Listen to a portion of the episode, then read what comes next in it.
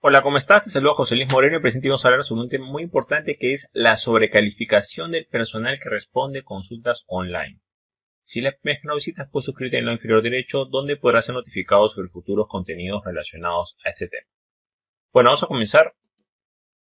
Responder consultas online es una tarea muy importante para cualquier negocio o empresa que tiene presencia en Internet, ya sea que hagas campañas pagadas, utilices otras técnicas. Eso siempre va a generar tráfico y va a generar consultas las cuales tienen que ser respondidas por un personal calificado.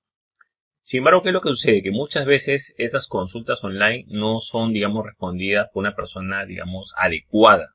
Y eso puede repercutir bastante en la conversión que vayamos a tener. Eh, si bien lo más importante es generar tráfico, ese tráfico puede generarlo directamente con anuncios pagados o con otras estrategias, digamos, de mediano o largo plazo, como el posicionamiento web y diferentes herramientas que hay. Lo importante que sepas es que esas consultas online tienen que ser respondidas por una persona que cumpla ciertos criterios o ciertos requisitos. Si esas consultas se responden bien, vas a tu negocio a tener ventas, conversiones y le va a ir todo muy bien. Si no se responden bien, van a comenzar los problemas. Entonces, ¿qué es lo que sucede cuando se contrata este personal para que responda a consultas? Muchas veces se comete el error de, digamos, eh, no diseñar bien el puesto, ¿no? O sea, ¿qué es lo que va a hacer la persona? Bueno, la persona se va encargada de responder canales digitales, etcétera. Entonces, no se diseña bien un perfil de puesto o las funciones del puesto o el dueño de la empresa o negocio o la persona que hace reclutamiento no tiene muy claro qué es lo que tiene que hacer la persona. Y a veces hay ciertos errores eh, que, por ejemplo, confunden algunas funciones de marketing general, eh, marketing digital en general con algunas cosas de responder consultas. Por ejemplo, ¿no? Eh, no, que manejar redes sociales, eso es algo muy amplio, ¿no? Manejar redes sociales puedes tomarlo como hacer publicaciones, generar contenido, estrategia o responder consultas. En este caso, el puesto que estamos hablando es específicamente responder consultas. Una persona que responde consultas no, no debería publicar contenidos porque eso digamos que es otra rama. ¿Que puede hacerlo? Sí. Pero digamos que el perfil puede desviarse un poco. Hay gente, por ejemplo, que administra redes sociales pero no responde consultas. En este caso lo que estamos buscando es alguien que responda a consultas online. Inténse por consultas online en diferentes canales, ya sea Facebook, Instagram, pues este, en Twitter, los comentarios de blog, por email, si hay un chat en vivo, WhatsApp, etcétera.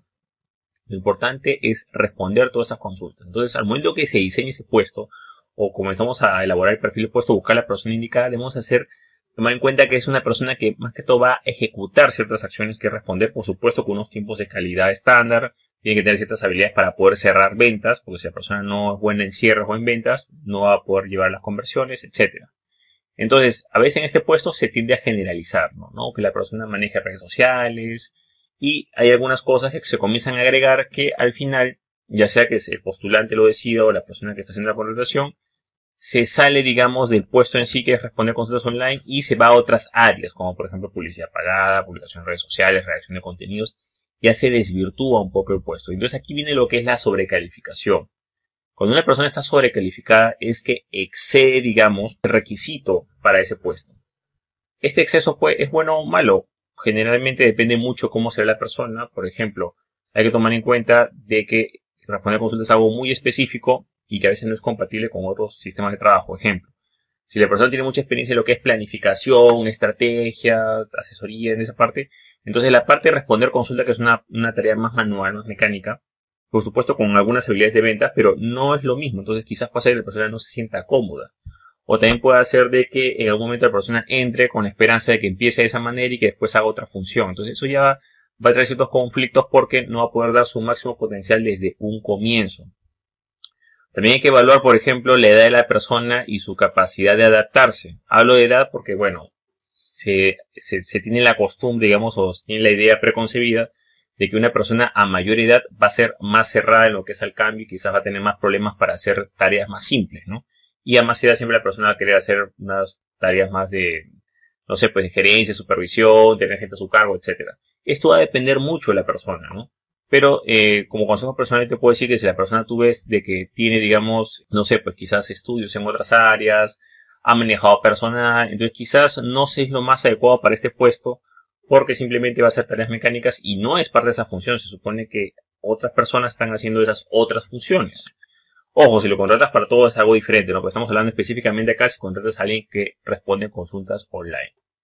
Entonces, la persona puede ser que no se sienta satisfecha o no se acople a ese trabajo porque siempre va a estar pensando en planificar, en hacer otro tipo de servicios, en hacer publicaciones, en opinar sobre otros temas y al final no va a ser su trabajo inicial, ese puesto inicial por el cual, o ese trabajo por el cual se lo contrató no lo va a hacer de manera adecuada. Creo que tienes una persona que responde consultas online, tiene que responder las consultas en unos tiempos estipulados, con una calidad determinada y sobre todo con un nivel de, de cierre o ventas para que puedan haber conversiones.